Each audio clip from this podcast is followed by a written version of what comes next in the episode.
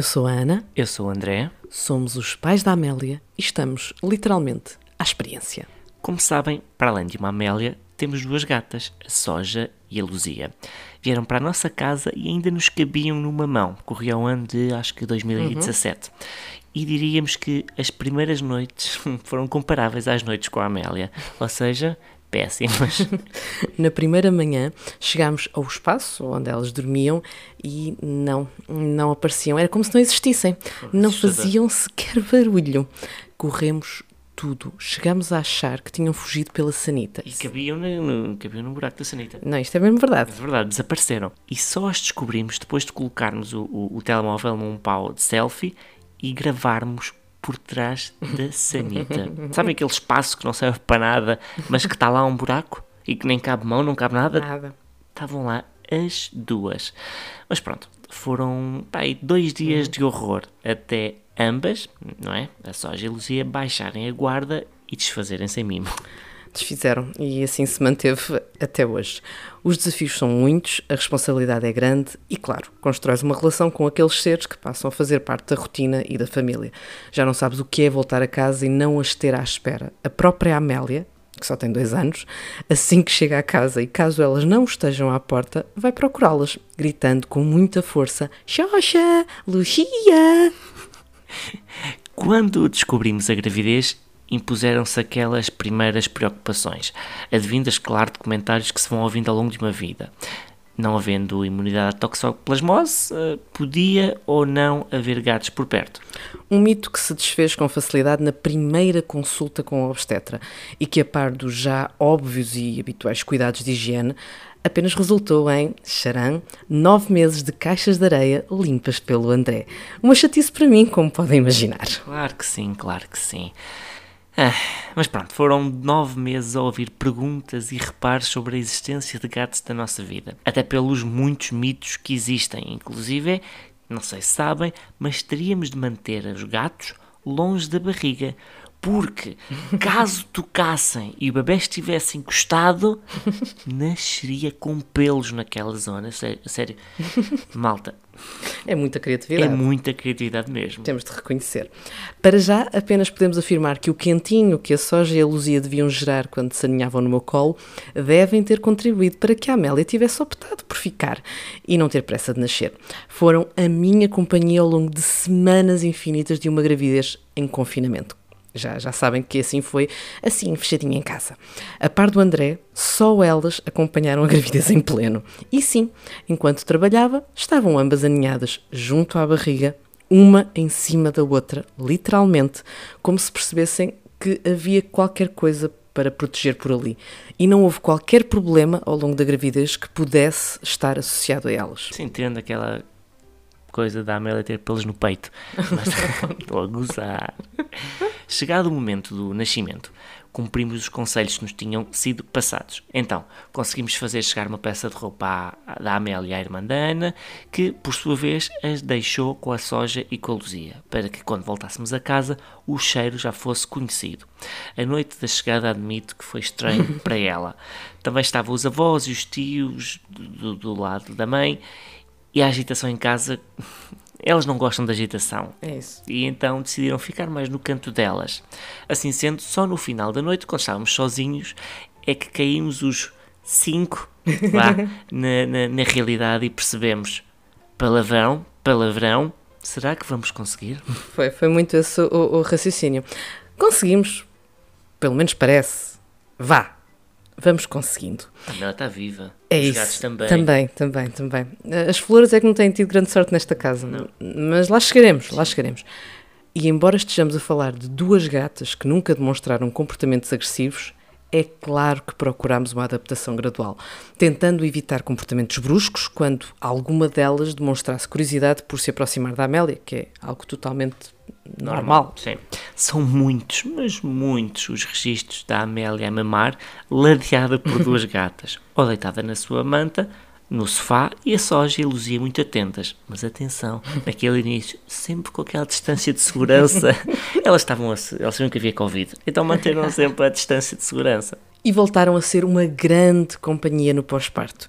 E só foi tramado, assumo, garantir que não se punham a miar Elas miam bem alto, então a Luzia tem uma projeção de voz fantástica nos momentos das cestas. Completamente. Mudaram as rotinas, claro. O choro era algo que as deixava e ainda deixa uh, desorientadas. A quantidade de vezes que a noite era interrompida, porque a Amélia tinha que mamar, também era uma novidade e para elas também claro. causava alguma estranheza. E é claro que devem ter sentido quebras nos níveis de atenção, porque na realidade era tanto a acontecer que se calhar nem o meu nome uhum. me lembrava.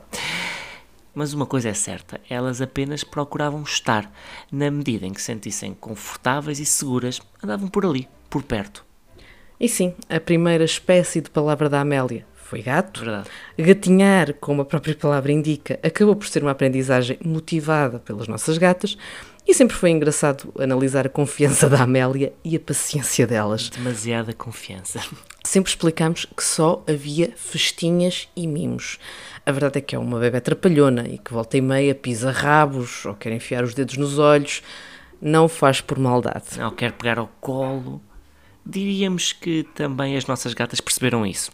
Mas avançando, por este ser um tema tão presente nas nossas vidas e de tantas famílias, desafiámos a Diana Lavareda, mãe e médica veterinária, a conversar connosco sobre todos estes desafios. A Diana aceitou e aqui fica o resultado.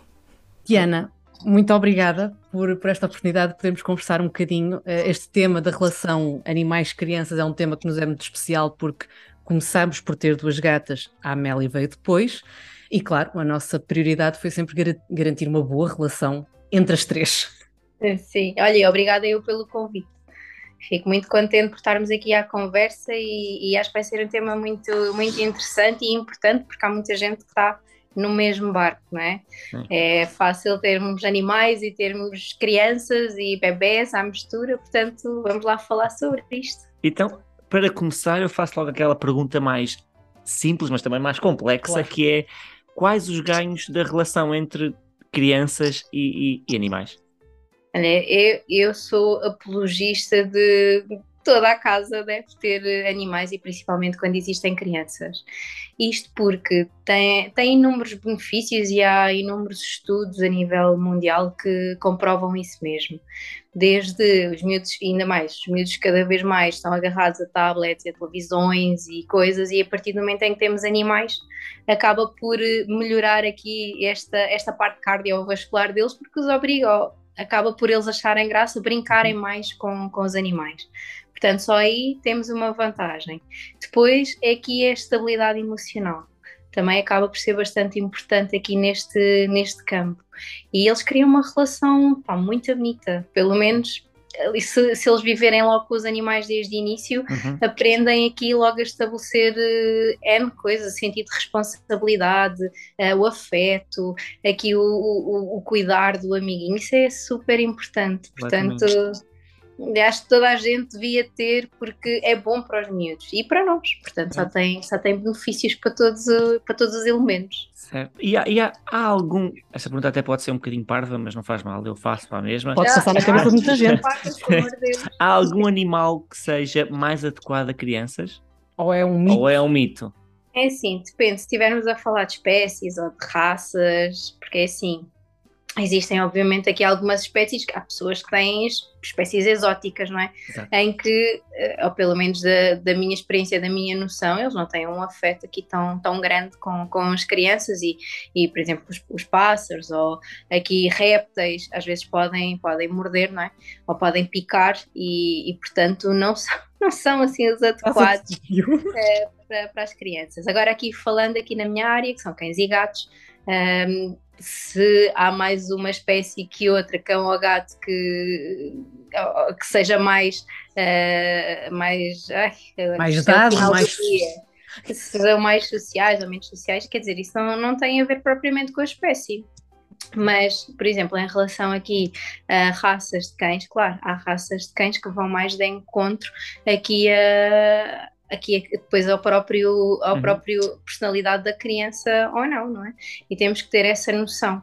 A verdade é, quando nós adotamos um animal, portanto, um, normalmente são animais que não têm raça, e uhum. aí o temperamento deles acaba por ser sempre imprevisível, mas Quando adquirimos um animal de raça, já sabemos que existem temperamentos típicos de, de cada animal por exemplo, um, um, labrador acaba por ser eh, extremamente ativo e de brincar, e às vezes acaba por ter aquelas brincadeiras de boca que podem às vezes magoar a criança se ela não, não, não tiver aquela personalidade de, ok, de agir ou de brincar com tanta energia como um labrador. Portanto, nós, é, é importante nós irmos de encontro também à personalidade da própria criança porque senão a coisa pode, pode correr mal. Ah. Claro, e até da própria família, eh, como, estávamos aqui a falar, lá está, eh, as pessoas quando, quando, e aqui até fazemos um salto lógico nesta, nesta, nesta nossa conversa que está muito relacionado com quando a criança pede, ah, eu queria tanto ter um animal, o, o animal que se escolhe para se adotar tem de se enquadrar naquilo que são as condições e, e aquilo que são aquilo Exatamente. que se pode oferecer, digamos assim. Tem que haver aqui um grande sentido de responsabilidade quando adquirimos um animal e às vezes, e aliás, e infelizmente, acabo por presenciar aqui umas quantas situações que é o, os pais acabam por oferecer um animal aos, aos filhos. Uhum. E isto não deve ser uma oferta, não é? Isto acaba por ser um membro da família que nós adquirimos e não é uma oferta para as crianças porque não é um brinquedo e uh, muitas das vezes acabo por, uh, por em consulta receber estes animais oferecidos, ou no Natal, ou nos anos, em que é tudo muito bonito quando eles são pequeninos, mas eles quando começam a crescer acabam por, uh, por perder um bocadinho essa graça, entre aspas, que, que têm quando são cachorros, ou quando são gatinhos bebês. Uhum. E, e, temos que ter isso muito em consideração porque são animais que vão viver 10, 15, 20 anos connosco, portanto não é um, não é um objeto descartável e, e, portanto oferecer aqui estes animais às crianças só porque sim, acho que é preciso ter aqui alguma cautela. Porque hum, se queremos oferecer coisas, oferecemos brinquedos. E quando adquirirmos um animal, é um, é um elemento de família que é para a família toda. Agora, claro, eh, é muito fácil para nós pais cedermos aqui às vontades das crianças mas eu, por norma, na maioria das vezes, quando os animais são oferecidos às crianças, depois quem acaba por ter o trabalho são sempre os pais, ou quase sempre os pais. Portanto, aquele, porque há o sentido de responsabilidade da criança, ah. efetivamente, mas crianças são crianças, não é? Não têm a responsabilidade de terem que tratar do animal, porque isso vai ser sempre a responsabilidade do adulto, não é? E Diana, agora vou recuar um bocadinho no tempo até uma altura uh, quando nós descobrimos que estávamos grávidos e em que começámos imediatamente a ouvir uh, aquela, aquelas considerações que é ai, agora os gatos. Então, e tu, que, como é, que, que é que vais fazer aos gatos? E eu respondia, não sei, vou falar com a minha obstetra para perceber se há algum drama relacionado com os gatos, mas para já não vou fazer nada, vão continuar comigo. Ok, é. não era imune à toxoplasmose, portanto tudo bem, e depois a seguir até tinha a minha avó coitadinha sempre muito aflita, tu por favor Ana não deixes os gatos encostarem-se à barriga, porque eh, isso não faz bem à bebê. Ai, Ana, meu Deus, pergunto, meu Deus. isto a profissão também é, leva a, a, desmistificar, a desconstruir muitos preconceitos destes? Olha, infelizmente ainda vai acontecendo aqui estes comentários e, aliás, um, e se calhar ainda não, não ouvi, mas se calhar aqui a malta, os obstetras, médicos obstetras aqui da velha guarda, se calhar ainda torcem um bocadinho o nariz aqui ao facto dos gatos por causa da questão da toxoplasmose. Mas, quer dizer, se formos aqui a ver dados, 1% da toxoplasmose é transmitido diretamente pelo gato. Portanto, 1% é uma coisa irrisória. E depois, aqui a maioria das pessoas, inclusive os veterinários, que são as pessoas que mais trabalham com gatos doentes e que uh, apanham de vez em quando animais doentes, gatos doentes com toxoplasmose aqui uh, em fase de pré-tratamento e portanto nem nós muitas das vezes somos imunes à toxoplasmose, portanto ah. não é assim tão fácil esta transmissão diretamente do, do, do gato. Portanto, há sim diretamente das fezes e o que a grávida acaba por ter que ter é que estes cuidados e não limpar a caixa do gato que nenhuma grávida acho que se preocupa porque fica trabalho para o marido ou para outra pessoa, portanto não há problema, são nove meses que nós acabamos por não ter esse trabalho que é espetacular, não temos que levar com o cheiro dos cocós dos nossos gatos.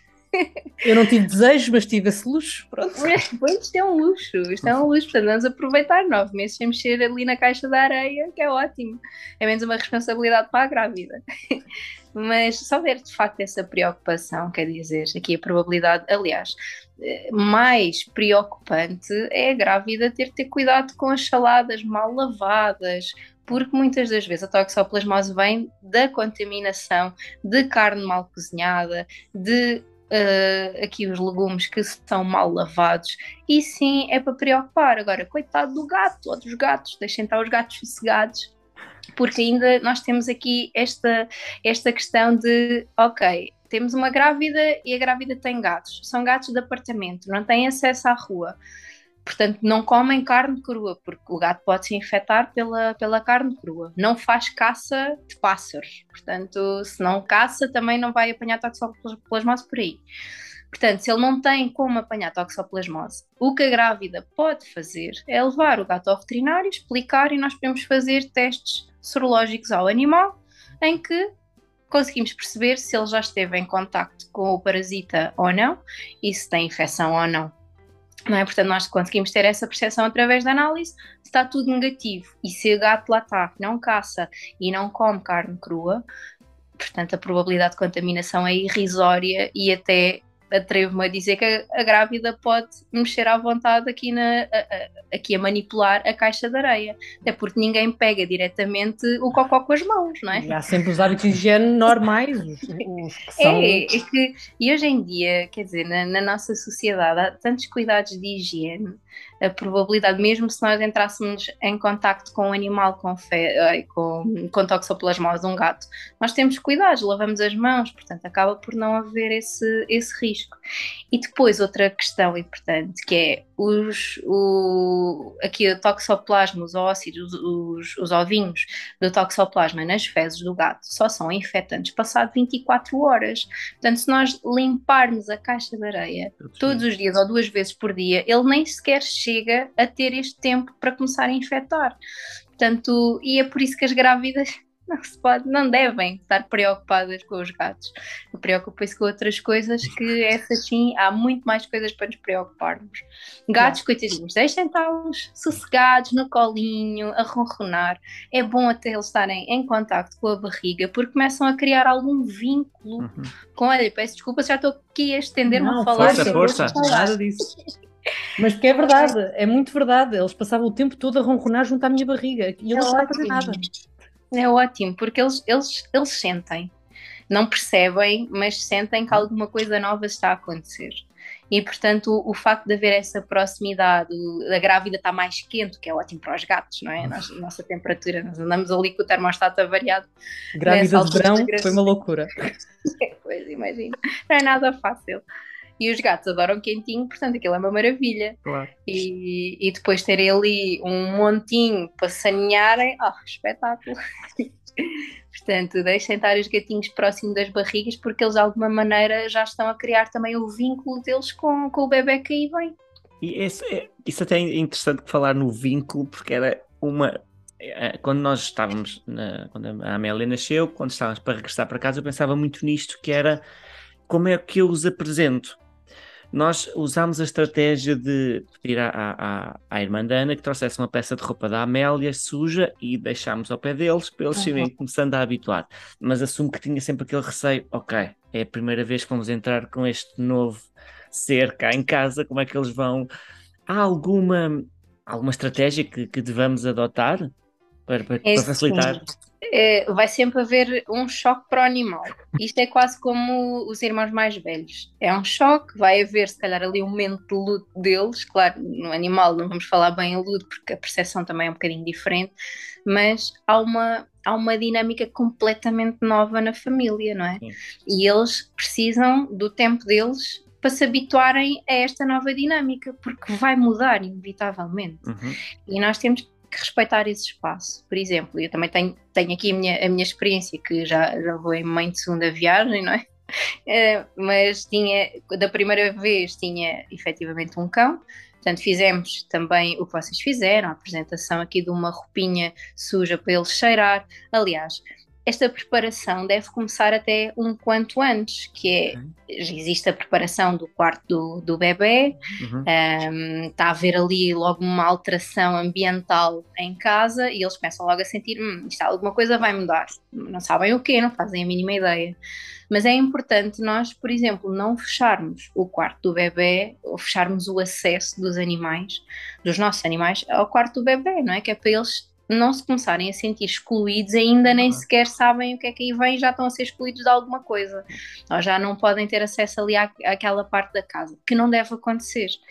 Portanto, se, ele, se eles forem curiosos e até forem em cima do berço do bebê, que é chato, que é chato, metem pelos onde não devem, mas acaba por, e muitas das vezes, até se calhar a nossa tendência é, ah, sai daí, ó, e estamos aqui a dar-lhes aqui uns reforços um bocado negativos da, atitude, da, da, curiosidade deles, que também não deve acontecer.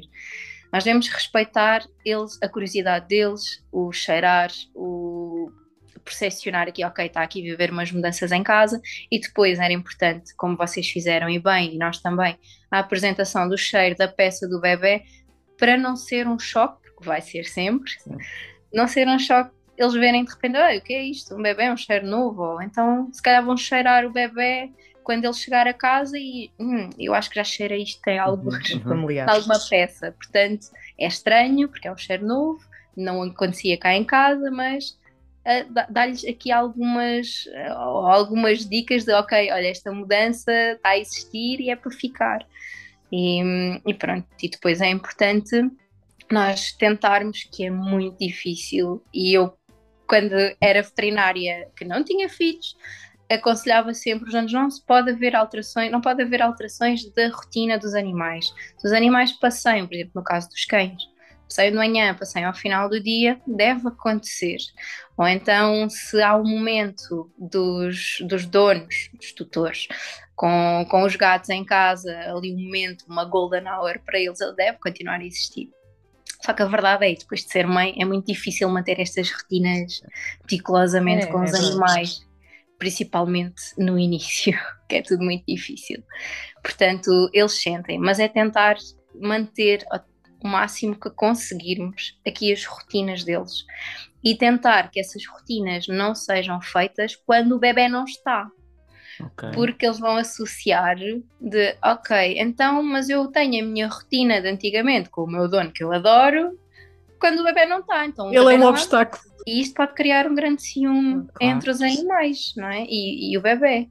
Portanto, tudo o que nós fizermos com eles deve ser na presença do bebê, que é para eles não se sentirem excluídos de ok, agora somos todos a família. Boa.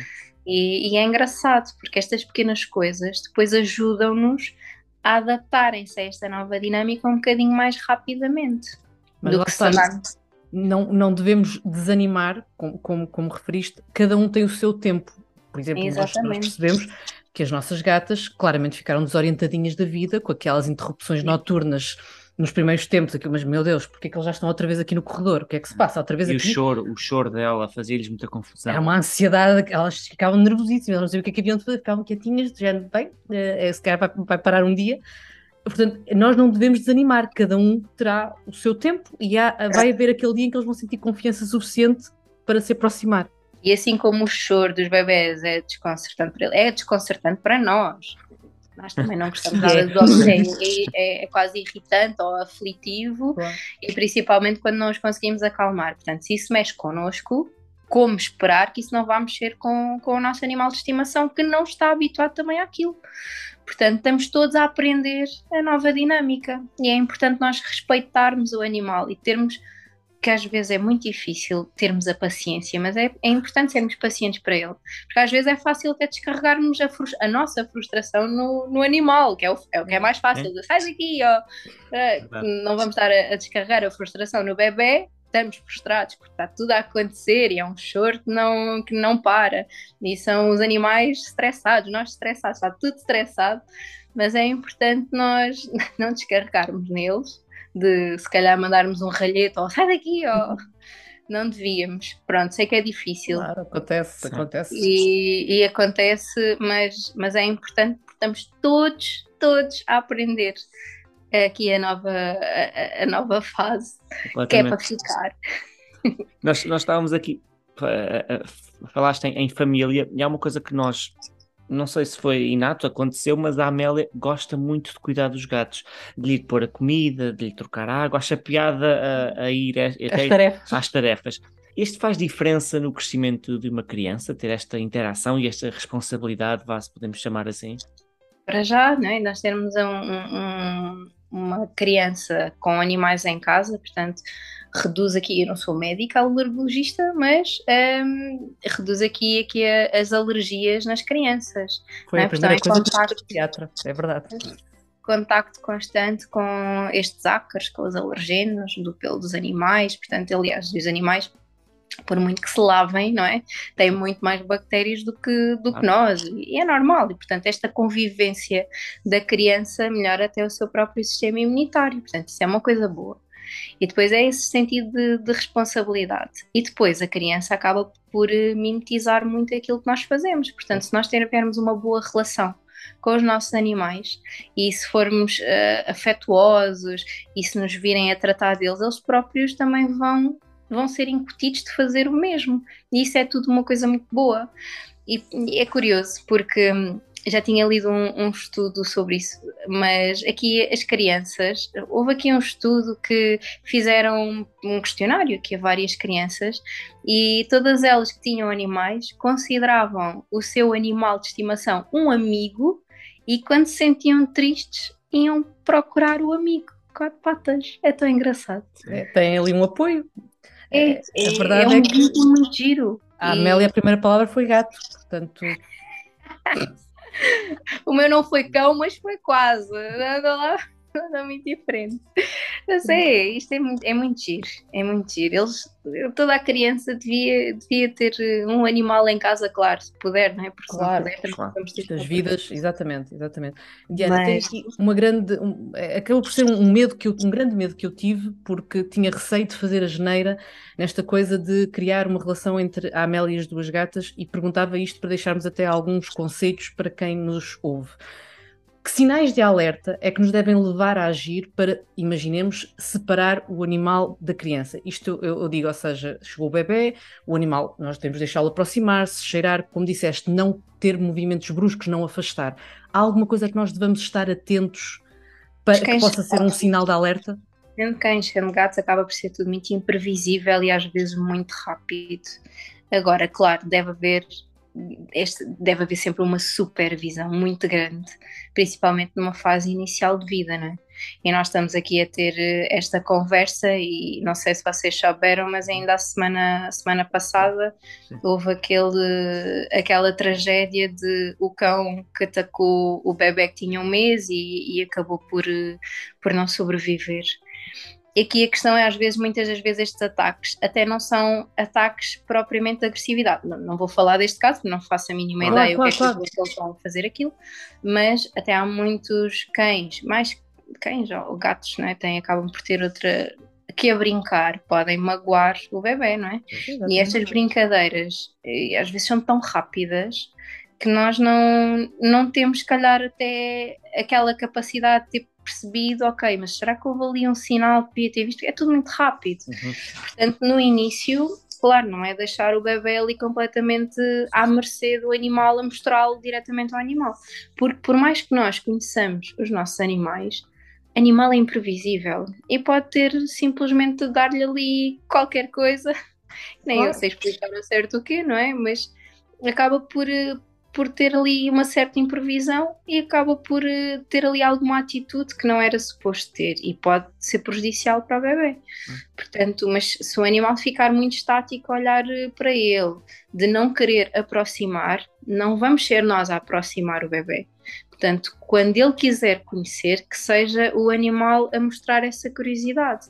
Okay. Mas acaba por, uh, quando eles ficam assim com as orelhas muito diretas ou a cauda ali muito, muito direta de sinal de alerta mesmo do próprio animal.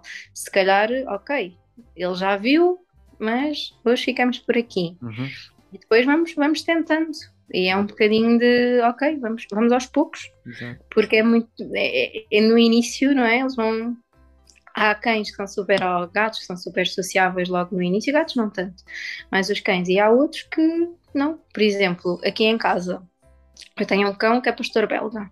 Pronto, não é, não é os malinois da, da polícia, é um tervuren, mas não deixa de ser um pastor belga, não é? Claro que nós quando apresentámos tanto um bebê como o outro foi sempre, ok, cheiras, mas quando tu quiseres, quando mostrares interesse, uhum. logo deixamos mais, mais vir qualquer coisa. Mas é muito ok, sempre com alguma distância, porque nós não sabemos o que é que vem daí, não é?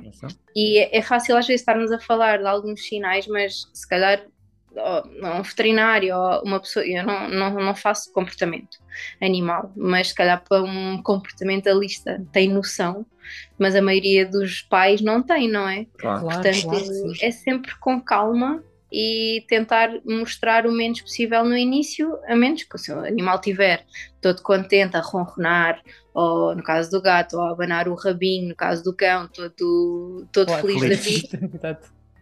Aí não há, não há propriamente sinais de alerta, mas nós, nós percebemos quando há ali um, uma tensão do animal. Verdade. Se houver essa tensão, deixamos estar. Por exemplo, aqui a Jada já não, não existia ainda na altura de Salvador, porque ela, ela e o Salvador têm a mesma idade.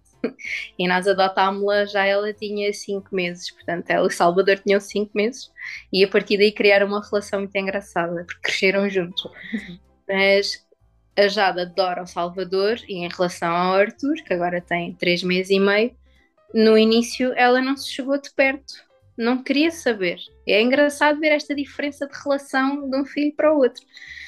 E, e levou ainda um tempinho se calhar aqui umas duas semanas, uma semana, duas, já não me lembro bem, claro. um, até ela ir cheirá-lo, porque nem sequer mostrou interesse em cheirar. E a verdade é, ok, ela quando quiser, vai lá. E assim foi. E agora já, já consegue chegar perto do Arthur, mas no início, ok, teve aquele tempo e tivemos que, que respeitar. Claro. E se respeitarmos, as coisas correm bem. Às vezes aqui as pessoas têm muito aquela tendência de ah, mas porquê que não vens ver ou porquê que não gostas? E às vezes insiste e o animal não quer e depois acaba por defender-se de, da insistência do, dos donos. Sim. Diana, nós temos aqui uma questão que nos custa até pensar nela, mas pode, pode alguém estar a passar por ela e é sempre bom falarmos, que é a questão da morte do animal, não é? Como é que nós vamos, pela, se, se a história decorrer com, decorrer com normalidade, a Amélia vai assistir à morte das, das, das duas, dos nossos uhum. animais, não é? Um classista normal. Enquanto médica veterinária, até enquanto mãe, eh, que conselhos é que pode dar a quem está a passar por esta situação e a quem um dia. Pensa nisto como, como nós, Sim. como é que vamos explicar, explicar, contextualizar, gerir? Eu acho, eu acho que eu não sou psicóloga, mas. claro, claro, é claro mas se calhar certamente já lidar com muitas famílias que, que, passaram por esse momento horroroso. É, é, muito difícil para as crianças, principalmente que eles criam aquele vínculo afetivo aqui bastante forte, uh, e é sempre muito difícil, mas eu acho que é importante, e como mãe, e assim o faço, um, é importante nós não escondermos da criança porque queremos protegê-la, não é? E de repente o animal não morre, o animal vai para o céu, ou o animal. Quer dizer, eu acho que é importante começarmos logo a falar das coisas de início para, para não tornar aqui o, o que vai acontecer, o desfecho que inevitavelmente vai acontecer mais tarde, para não tornar a coisa nova na altura que vai sempre doer, mas vai doer mais, porque a criança não estava à espera. E portanto, por exemplo, ainda agora a Jade teve, teve internada porque teve ali com uma gastroenterite muito feia, teve, teve, teve lá no, no hospital onde eu trabalho uns dias. E nós nunca escondemos isso do Salvador. Olha, já está internada, está doente, mas vai ficar boa e vai voltar para casa. Ou seja, haver esta noção dele de ela está doente, ela Tal como nós, claro, percepção, mas, mas nós não vamos esconder. E vamos dizer no dia já vai, vai acabar por morrer. E, e tentar, pelo menos nós aqui em casa não, não tiramos a palavra morrer aqui do vocabulário cá de casa, porque isto acontece e é, é natural, por muito que nos custe, é uma coisa que é natural, vai acontecer. E explicar que efetivamente os animais não duram tanto tempo quanto nós. Uhum. E quando eles ficarem doentes, e se for uma doença grave, em estado terminal, e que efetivamente o animal vai acabar, ou, ou vai a pessoa por tomar a decisão de eutanásia, era importante dizer: olha, provavelmente ele já não, não volta para casa.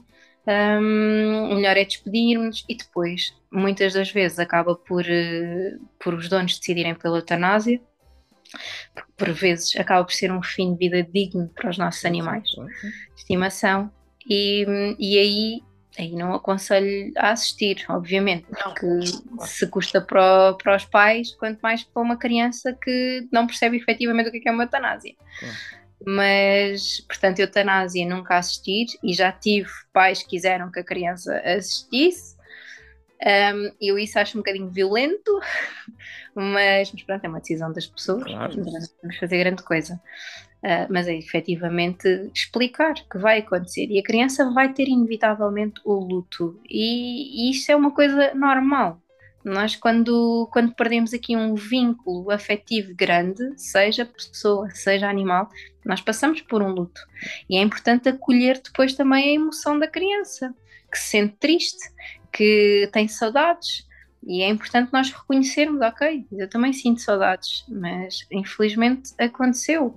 E tentar não substituir por outro animal, porque esta fase do luto é importante ser ultrapassada e ter o seu tempo para nós não confundirmos aqui, de repente, depois a criança acaba por, ok, eu perdi um animal, vou buscar outro, está tudo bem, fazemos uma substituição. E procurar e, no outro animal aquilo que tinha com o anterior, claro. E não é nunca a mesma coisa. Claro. E depois o que acaba por acontecer é comparações de animais que não se devem comparar, porque são diferentes. diferentes. E, e, depois acabamos por acolher um animal novo num, num tempo que ainda não era para acolher. E, hum, e depois acaba por ser vínculos completamente diferentes. Uhum. E não é bom e o animal novo não tem culpa, não é? Claro Nós é que não estamos bem resolvidos e a criança também ainda não estava preparada para um animal novo. Mas, mas basicamente é isso: é não esconder. A morte vai inevitavelmente acontecer e, e relativizar e, e, pronto, e acolher o sentimento quando ela, quando ela sentir a, a perda do animal. Basicamente é isso num, num tom mais feliz e, e mais sorridente, Diana, perguntava-te, uh, lá está, tens esta dupla faceta veterinária, mas também mãe e também uh, dona, tutora uh, de animais de, de, estimação. E a nossa pergunta, a nossa última pergunta é: o que é que significa numa casa ter crianças e animais? Como é que se ah, é. este, este cenário? É muito amor, muito amor, muita confusão às vezes, muitos guinchos pela casa, mas é bom porque é, alegria, sabem? É medir. Eu não, não consegui imaginar a minha casa sem, sem animais e sem os meus filhos a conviverem com os animais. Porque é, é muito giro estas, estas relações. E, por exemplo, quando o Marley vai, o meu, o meu cão vai até um bocadinho à casa dos meus pais, o Salvador chega a casa, onde é que está o Marley? Quer dizer, há aquela sensação de, ok, isto é ele é da família, onde é que ele anda? E é muito giro. E depois é. Eu acho que são crianças inevitavelmente crescem mais felizes e um bocadinho mais longe das tecnologias que ah, não lhes faz bem, é demasiado hoje em dia. É demasiado. Portanto, olha, descrevia que crianças e animais em casa é alegria, é amor e, e, e dores de cabeça para os pais às vezes. no bom sentido. No bom sentido. Claro sim. mais uns para tomar conta. Mas sim, sim, mas é muito bom, claro que sim. Diana, só podemos agradecer mais uma vez este tempo, esta conversa. Obrigada, eu. Estas dicas, estes conselhos que, que, certamente em nós fizeram diferença uh, e vão continuar a fazer Sim. e em quem nos ouve, quem nos ouve claro. também certamente. Por isso, muito obrigada. Obrigado. Olha, obrigada eu. E pronto, espero que tenham gostado. Diana, muito, muito obrigado. Entre experiências na primeira pessoa e dicas preciosas, foi tão bom podermos conversar e trocar ideias. Até porque hoje, dois anos passados, Amélia, Luzia e Soja são três grandes amigas. Aliás, a Amélia ganhou uns quantos pontos quando começou a ser ela a tratar da comida das gatas e a encher a taça. É bastante generosa, como devem imaginar. É um pouco enervante porque estamos sempre à espera do momento em que a ração se vai espalhar toda, literalmente toda pelo chão. Mas ela adora dar papa e deitar as gatas. E sim, A Amélia já tem força para pegar em pelo menos uma delas. A outra, pronto, a soja é um bocadinho mais difícil, até eu me custa pegar na soja. As nossas gatas são tão pacíficas que a Amélia acredita que todos os restantes gatos são como a soja e a Luzia, e quando vê um na rua, ninguém a para. E apesar de hesitar perante outros animais, como cães maiores, as nossas gatas permitiram que a Amélia, desde cedo, tivesse noção de que não andamos cá só nós. Há momentos de caos e de irritação. Sem dúvida, não os escondemos.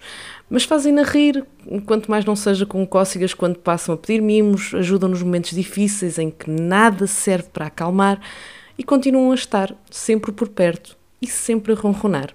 Aliás, se houve dia em que a Amélia foi feliz para a escola, foi quando levou uma cartolina com fotos da soja e da Luzia para mostrar à turma por ocasião do Dia Mundial do Animal. E é tão orgulhosa, tão sorridente. É. Desse lado, animais de estimação têm? Estão à espera do bebê e a pensar no assunto ou já são pais? E já agora, como correu a adaptação após a chegada do bebê? Se ainda não chegaram a essa etapa, como é que a imaginam? É isso que queremos saber. Partilhem tudo. E olhem, juntem os animais de estimação a esta equipa que tem de reaprender a funcionar após a chegada de um novo elemento. Por cá, só podemos dizer, a Luzia e a Soja são umas boas e tolerantes parceiras da Amélia e destes dois, que pronto, como já sabem e como se tem visto, são pais à experiência.